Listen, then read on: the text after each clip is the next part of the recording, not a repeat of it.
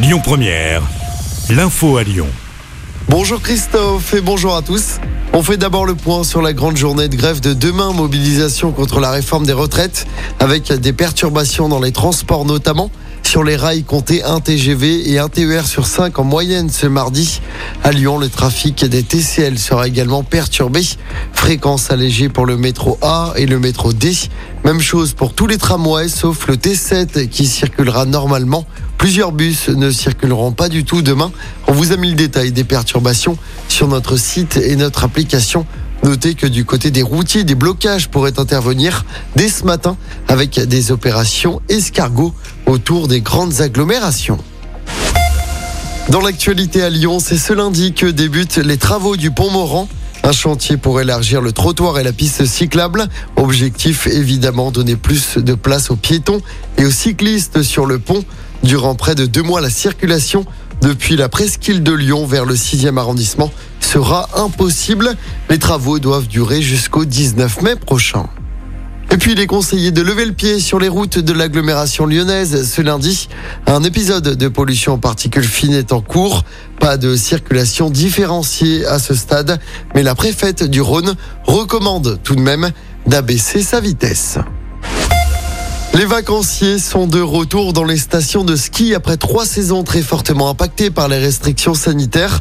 Le tourisme d'hiver commence à retrouver ses niveaux d'avant-crise avec une fréquentation en hausse des stations de ski et un mois de janvier historique. Bonne nouvelle également, la clientèle étrangère répond à l'appel et consomme de quoi réjouir. Fabrice Pancou, qui est président d'Auvergne-Rhône-Alpes Tourisme.